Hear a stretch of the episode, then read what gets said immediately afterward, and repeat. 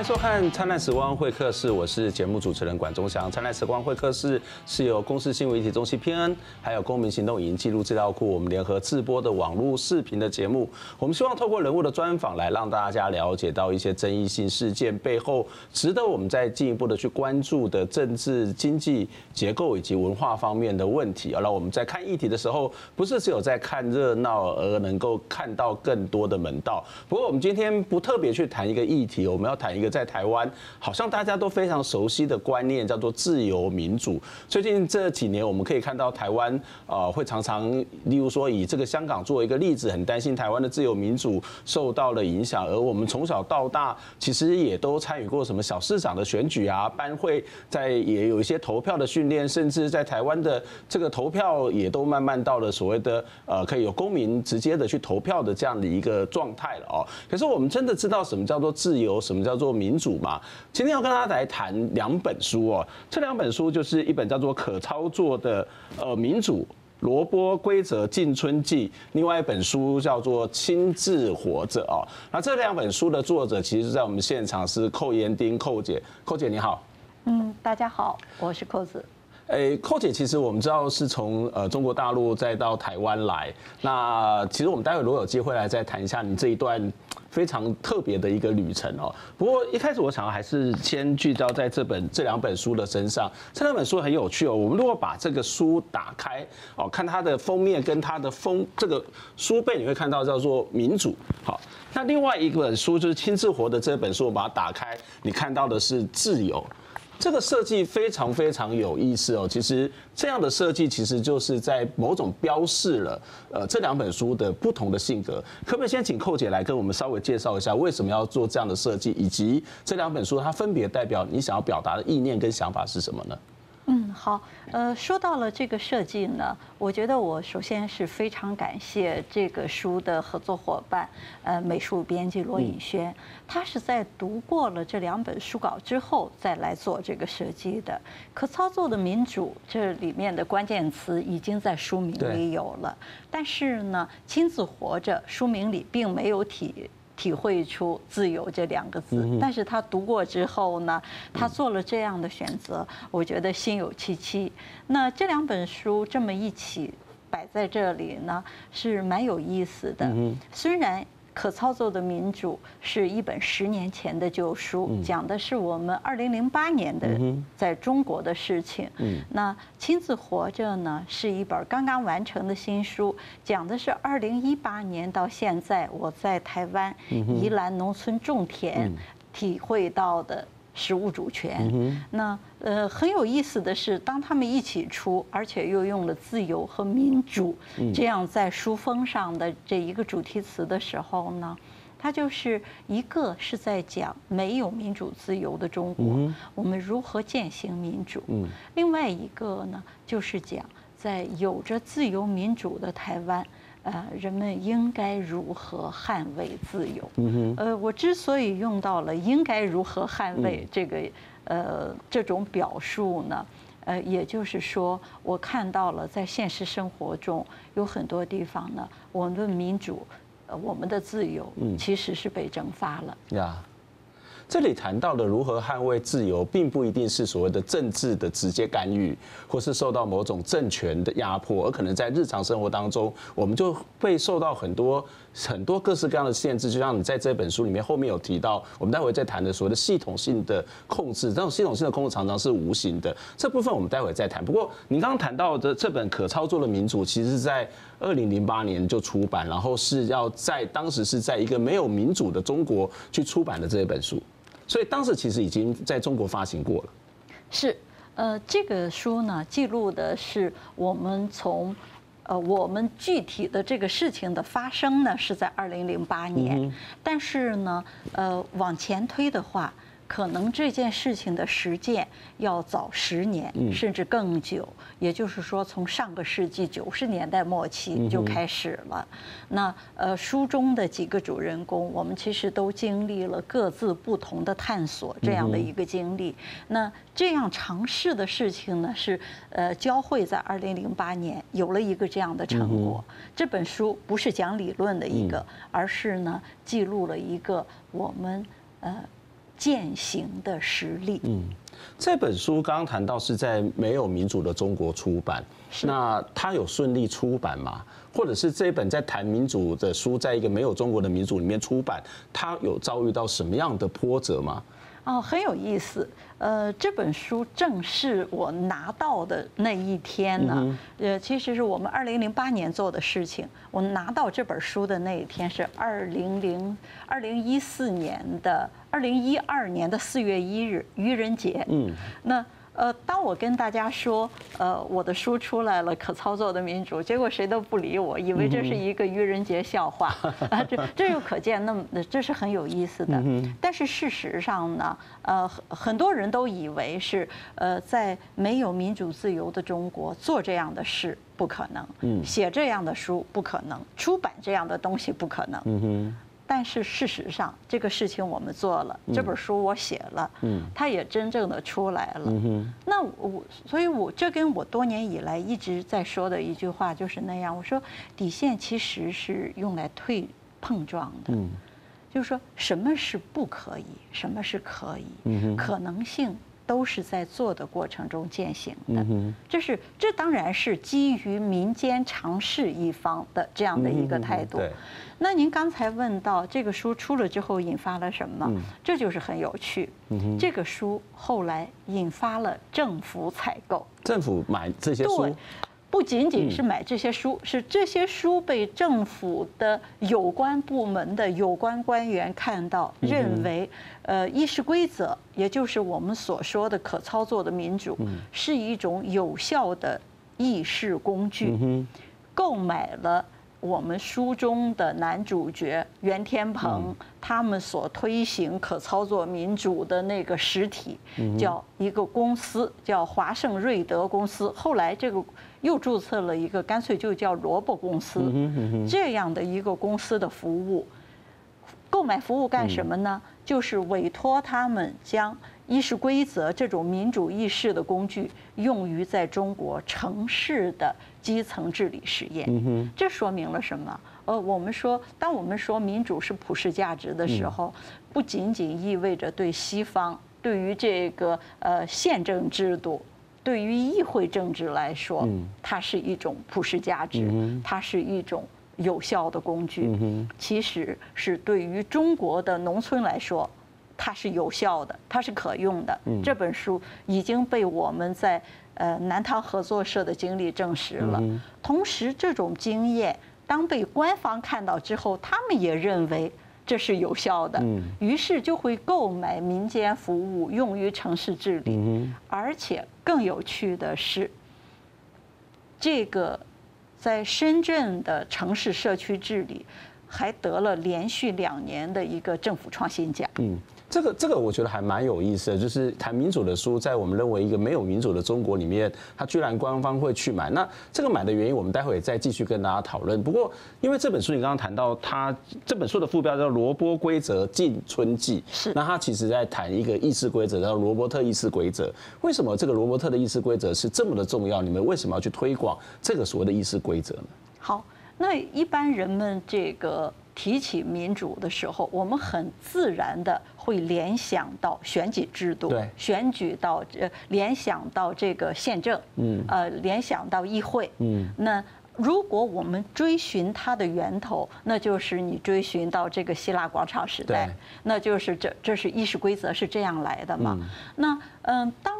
有了这么久的历史和那么多的人类治治理的一个范例的时候呢，我们就很容易把民主理解为它是一个呃政体性的，它是理论、理念、理想，那忽略了最早艺术规则出现在人类的呃意识过程和日日常生活中，它到底是什么？对，其实。那就是基于人和人之间权利平等的这么一个前提下，人们需要是自愿选择，共同遵守一种人与人交往、人与人交流的一种平等的一个讨论问题的一个方法。嗯，那回到这里就是议事规则。这这本书其实非常刚刚刚那个寇姐提到一个非常，我觉得对民主的概念非常重要的一个理解哦，就是在台湾其实我们很容易就把民主当做是选举，当做是投票。可是民主回到一个刚谈到的一个比较古希腊的概念，它其实很重要是沟通，是相互了解。那这个沟通跟相互了解非常重要，是在一个平等的基础上面，而且它必须要是我说你听，你说我听，它才是一个所谓的真正的沟通嘛。所以其实这个是所谓的一个民主最基本的一个一个内涵，是。那民主归根到底，呃，当然我们现在很多人看到了都是投票，对，都是选择，这其实都是很后端的事情。是，它是尾端，它是最尾端的东西。对我来说，或者说是对于我们在一起从事这个推广、一起学习使用的这些人来说，我们更看重的是他。在操作过程中，如何能够保障每个人的权利？而且呢，是能够通过有效的辩论、充分的表达，不仅仅让我们在 A 和 B 两个既有的方案之间做选择，而是因为基于我们权利平等，基于我们有。以一个愿景、一个想法，能够通过协商，我们不是在 A 和 B 之间做选择，而是呢，在这里经过修正、表达、调整出来一个 C，甚至更多的一些东西，而能够让这个东西能够体现所有的参与者，嗯，他们的意见，尊重他们的表达，能够成为更多数的人他们参与了意见的一个。一个方案，而作为这样的一个方案来被认同，嗯这才是有效的民主。其实大部分人都会把它举简化成选择，那选择它常就是所谓的非黑即白，一种二选一。在里面书里面提到一个很有趣的现象，说这个观念其实在中国或在华人社会里也是这样，或者是我们在选举的时候也常是一种非黑即白，就是我我不是喜欢你，要不然我就是讨厌你来选择你嘛哈。这其实是在台湾选举常会看到一种模式。可是你在书里面有提到一件事情，说，哎，当人们发现其实，在黑白之间，或者在二选一之间有别的选择的时候，突然间大家都豁然开朗，大家才发现哦，原来所谓的民主，原来决定这件事情其实没有那么简单，但是其实也很简单。是。那当我们说这个没有那么简单，这这里面就可以有无数的现象可以讨论。当您后来又说它其实也那么简单，这一点就是说它是有一个化繁为简的窍门。这个窍门在哪里呢？呃，这就是我们为什么会钟情意识规则，把它看得那么重要。它不是告诉我们什么对什么不对，你选择哪一个，而它是一个圆规则。这个原。这个原规则就是说，它是一种怎么样让讨论有效的一个议事的方法。嗯哼。那在有因为有了这个方法，它就能够保障我们的权利，给了我们充分表达的机会，就能够产生一种。就或者是就有可能产生一种综合了大家的意见，保障更多人权利的一个方案。嗯，所以是。这里面有两个主角，一个叫做刚刚提到的袁天鹏，也就是这本书的另外一位作者，还有一个叫做杨云彪。杨云彪是在这本书里面最少出现的一个人物。这两个人的人物的性格其实是完全不同，他们做事的方法也是完全不同。他们为什么会被你凑在一起？呃呃，如此呃，当说到这两位人物的时候，我觉得是很有意思啊哈，就是说呃，他们嗯、呃，几乎可以说是两个两种东西的代表，一个呢就是说是民主是一个呃意识规则阳里面。比如说，袁天鹏是个海外留学归来的留学生，一个呢是代表着中国的现实需求土问题。那杨云彪是中国农民，中国第一个农民维权协会的发起人。那他们都有共同的对于平等和对于权利的追求。嗯，那呃，我为什么？会把他们来拉在一起，就是因为我看到了这一点，看似是两个端点，事实上都有根本的需求。嗯哼，这非常非常有意思的，就是这两个人，一个分别代表东方，一个代表是西方，可是他们对民主同样都有一些理念，可是在操作的方式其实常常会出现很多的冲突跟矛盾，特别是这个操作的方式要到一个乡村里面去执行。但我们回来再再来讨论，在这个执行的过程当中，他到底遇到了什么样的困难，出了什么问题，以及如何去化解。我们先休息一下。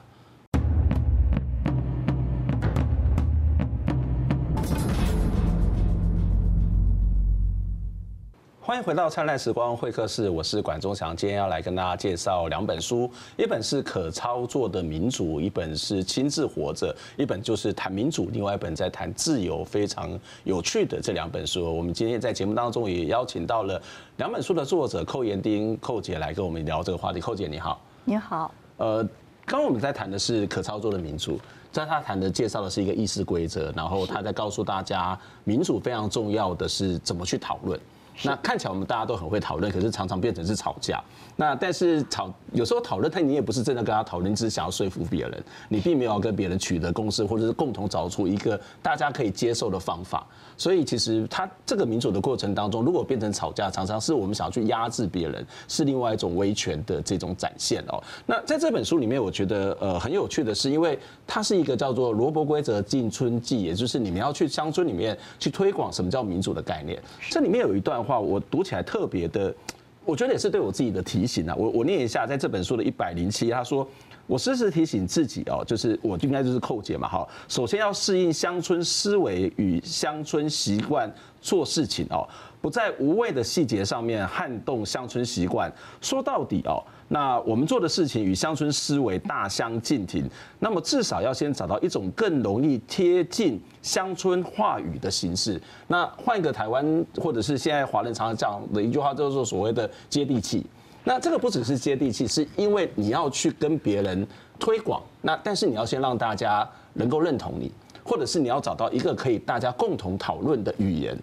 不管是这个这两这里面的两个主角云彪跟天蓬来讲，他似乎都在这个过程当中是有一些些的困难。是，那就是说，当我们任何的愿望，包括民主呀、自由啊这些愿望，都是要植根于现实，它才有生命力嘛。那呃，我刚才您读的这一段是我自己的感受。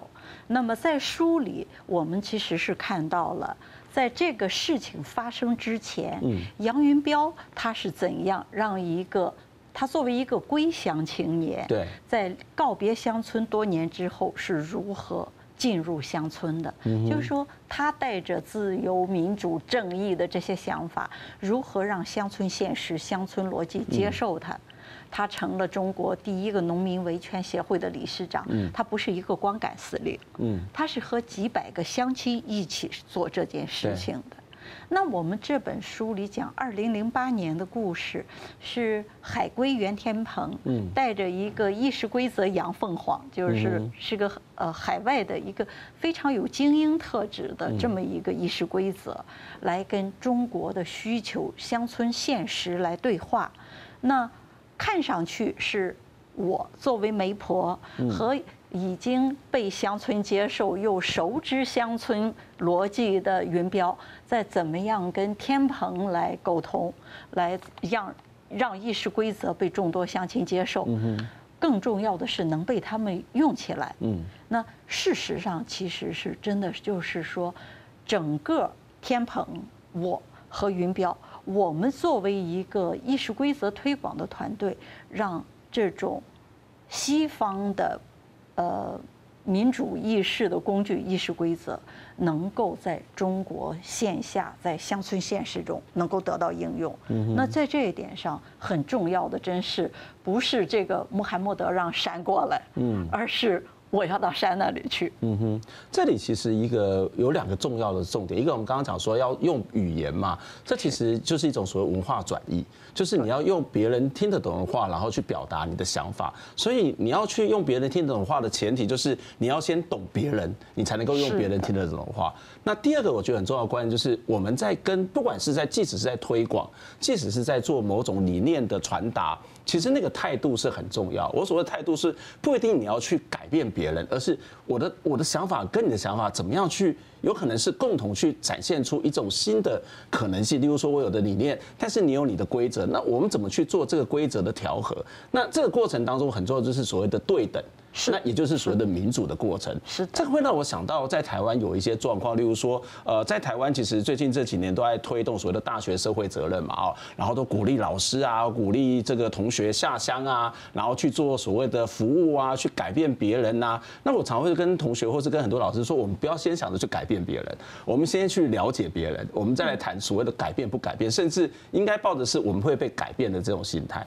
那第二个就会让我想到，在台湾的社运圈里面，或者整个台湾的民主的过程当中，其实常常会是一种精英领导的，他不太去跟所谓的群众去讨论，或者是在这个组织当中也常常会出现精英化的现象，所以在。很多的国家，或是包括台湾也是，我们常常会看到选举的结果，或是那个民主的结果，其实就是一个精英换成另外一个精英，一个领导人换成一另外一个领导人。可是我们在讲说民主是人民做主嘛，但是事实上到最后还是精英在带头。嗯，呃，您刚才说的这个现象很有趣，呃，它不仅仅是呃呃我我们在具体的事情中看到那。呃，因为我做社会观察，嗯，那我做在中国有几十年的经历，也有过一段台湾生活的经历。那我会发现，在台湾有很多小江总裁，小江总裁，小蒋介石，是在中国有很多小毛主席。那呃，有趣的是，这个小江总裁、小毛主席，他不仅仅是在呃政府部门，嗯，是政府官员，他其实在学术领域，在社运场域。都有，对，那就是说是一个领袖到权威，到威权，那就是我说了算，开会就是统一思想，统一到我的这个方案上，嗯，那这这这显然不是民主，嗯，那很有可能这个新的威权是曾经对抗威权、争取民主的人。但是呢，最后的结果是通往它是一个维权，那这这样是和我们心目中的呃民主理想相违背的。那怎么样才能防止这种样的轨迹变成一个从领袖呃到权威到威权？呃，我在这本书的这个。封底的推荐语中，我作为使用者，我其实说，它不是靠着哪个领导英明伟大，而是以议事规则简单公平，那就是要制约权力，制约那个 power，呃，保障权利，保障 right 是大家每一个人的权利，那是靠议事规则简单公平。不过，即使我们看到社会主义里面谈到，例如说，呃，这个世界没有救世主。那可是，在即使是在社会主义这样子谈，它其实还是有很多的救世主，或者是在民主的社会里面，他也在谈人民做主。可是他其实还是一样有很多的救世主，也就是特别是在华人社会当中，他其实是会有一种权威，希望权威来帮我们做决定。那这个当然有一部分是我害怕权威，另外一部分是我不想要担负这个责任。所以在这本书里面也在谈论你们在推广或者是在。跟大家去聊议事规则这件事情的时候，我觉得有一个非常纠结很久的东西是主席。主席，例如说好了，我们在讲说主席不是主持会议吗？可是在这里面看到的中国的农民会希望说，哎，主席你就要主持正义嘛。他不是在主持会议，他是在主持正义。这个过程非常非常有趣。在当时到底发生了什么事情？有产生什么样的一些纠结纠葛？那最后他是可以同意哦，原来主席就是纯粹的去把这个规则做好就可以了吗？好，呃，其实我们刚才讨论的，就是更多的是从领袖的角度来来讨论的。那当您您说到这个民主就是人民做主的时候呢，其实就是在我的习惯中，我更习惯于改一个字，改成公民做主。公民做主。那公民和人民相对来说不一样的区分在哪里呢？我个人认为，人民可能更多的是十八岁的有了公民权利的自然人。嗯哼。那而公民呢，他更强调了你是不是承担了公民责任。嗯。这个公民责任就很有意思。对。那很多时候，这个领导成为权威是出于领导一方。嗯。但也有的时候是出于人民一方。对。因为人民不愿承担责任，那好，这个责任就被强人、被领袖。拿到手里了，那怎么样？就是这里头很重要的一点，就是公民，我要承担自己的责任，我面对这个责任。那呃，这在会议中，这就会有两个问题，一个是领导人的话语强势，所以议事规则非常强调，呃，主持人不是领导人。嗯，那主持人他有权利，他的权利是什么呢？是主持会议。按照议事规则主持会议，主席主持人没有发言权。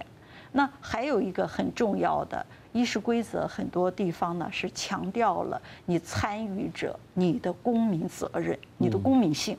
那比如说，呃，在投票权的问题上，在这个发言的问题上，这里头就是很重要的一点。它背后这个议事规则条文背后呢，是指向了参与者个人你的公民责任。即使弃权的人也要负责任嘛。是的，我们常常讲说民主社会有权有责，可是这个有权有责不是只有单纯的去要求这个领导者，或者是这些所谓的代议士，有权有责也是要求公民的本身。是，我我常常在讲说你哦，就是投完票之后就等就是准备罢免的开始，因为这个人是你选出来的，你有责任要他做不好，你有责任把他拉下来，而不是在那边摆烂，好像我无无所适从，好像我没有办法，不是，是你选出来，这就是你的责任。那这这是我们在这本书里面谈到所谓的民主对等那。中间有一个东西叫做规则，很重要的一个部分哦。那当然除了看这一本民主的书，也要谈一下这个自由的书。虽然我们剩下时间不太多，因为我实在是太爱这本这本民主的书。但这本书非常非常有意思，就是它就是一种所谓的亲自活着。哦，在亲自活着里面，我念一段，他说：“呃，你这边你应该是你写，他说姐酿的不是酒，杯杯真爱都是自由。我爱自由，如同生命。酿酒跟自由到底有什么关系啊？”啊，这其实这是呃实物主权，嗯，是权利。这实物主权包括我我我此时的身份是农民，我种田是村庄的酿酒师傅，嗯，那样的就是我作为一个生产者，我的知情权、我的生产权利、我的加工权，这都是权利。那您作为一个消费者，您的知情权、你的选择权，这都是权利。但是呢，这些权利我们是不是？都被我们践行了，都被我们用行动主张出来了。如果没有的话，那么说我们的权利就是被蒸发掉了。那这个我们的这个权利，我们跟食物有关的这些权利，我们的这些 right 是怎么样被蒸发掉的呢？很多时候是被一个权利，是被那个 power 组成的一个系统来联合剥夺的，被剥夺于无形。比如说我们见面常会问吃饭了吗？那接下来我就会问。您吃的什么？如果是这个随便买了一个汉堡，随便买了一一一碗泡面，那我就会问，你知道吃进去了多少添加剂吗？然后我就会说，对，没有没有没有。其实呃，说简单也很简单。如果我们建立了这一个习惯，我们就即使是现代人必须依靠超市，我们也可以通过自己的选择来让自己少摄入一些添加剂。你的。意思是说，虽然我们今天好像吃汉堡或者吃泡面是一个很简单的事情，可是背后有非常非常多的控制系统。例如说，它可能是一个商业的体系，是一个食品的体系，是一个科学的体系，是一个政治的体系。那这些都是影响到你的生活。你好像是自主的选择，可是这些都是他帮你架构出来，你并没有真正选择食物的权利。是是这个意思。看上去，我们作为消费者拿着钱，我们有一百种选择。但是呢，在这一百个品牌和东西后面，都是同样的政府权利、资本权利和科学权利，以及传媒权利、话语权利的这样一个权利系统，我们是被层层控制的。嗯，那样的话，能说我们有自由，我们就实践了这个自由权利了。所以，当我们能够食物自主的时候，我们才有真正的自由。呃，或者说，嗯，因为它现代社会必然是会有那种工业化的加工，我们必然要考虑到那个便利，要从这个超市里购买。虽然有这些，我们也要通过自主选择建立这种自己动手的习惯，或者说是恢复我们人类原来就有的自己动手的习惯，以此从这个食物的。这个角度入手呢，拿回我们的生活主权。嗯，虽然我们的这本书谈的时间不多，亲自活的这本书谈的时间不多，不过这本书非常有意思，就是除了刚刚谈到那些好像很伟大的这些理念之外，这本书有非常非常多的。内容是在谈怎么过生活，然后以及甚至会告诉你怎么去酿酒，怎么去做菜，怎么样去找那些食材的非常有趣的地方哦。我我虽然我们谈的不多，但是也很期待大家能够去看一下这本书。不过最后我想要再请教寇姐一个问题，就是我们这个节目播出之后没多久，你就要回到中国那个曾经把你关了一百二十八天的地方。我相信很多人都会很舍不得你回去，甚至会担心你回去。在这边的生活不好吗？为什么一定要回去呢？嗯，在这边的生活非常好，而且对我来说是有点太好。我说我这一生没有呃过过那么呃幸福的日子。我说这不是在追求是幸福，这本身这就是幸福本身。那嗯，包括这本书，我说这本书是我向台湾的致敬之作。嗯哼，那是因为台湾有那么多的自由、开放和多元包容的一个社会环境，能够让我有务农的机会。而且呢，是能够让我在生活中实践自己的想法，才会有这本书。至于为什么回去，我想每个人都有自己的国家吧。那再有一个呢，我觉得不管中国怎么变化啊，或者说是情况怎么糟，我们都要面对一个共同未来。那即使是抓我审我的那些人。他们也同样面对现代生活系统对人的剥夺。那食品安全问题、污染问题，在他们的生命里和他们的孩子的生命里，跟在我的生命里和我的孩子的生命里反应是一样的。那我是觉得，嗯，我想做的，其实归根结底，回过头来就是我们的生命和未来。嗯，但是你不担心、不害怕吗？说不担心不害怕是假的，但是我想，嗯，每个人都有自己的宿命，就好像说，很多年以前，就好像说是在做那个议事规则推广，或者是写《可操作的民主》这本书的时候，有很多人都说不可能嘛，但是事实上，事情做了，书写了，也出了，嗯。也带来了很多后续有趣的影响。嗯，我觉得路是人走出来的，还是要试。嗯。不管怎么样，就是寇姐至少把这两本书带来台湾，也把她自己的生活经验带来台湾。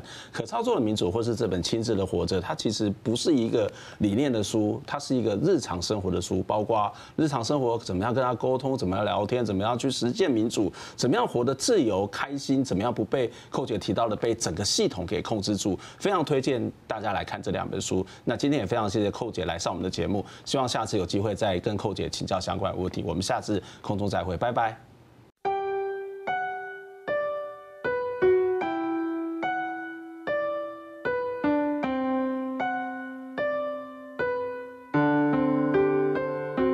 天空的眼泪，洗过了世界，还来不及发现，攒在手中的幸福消失不见。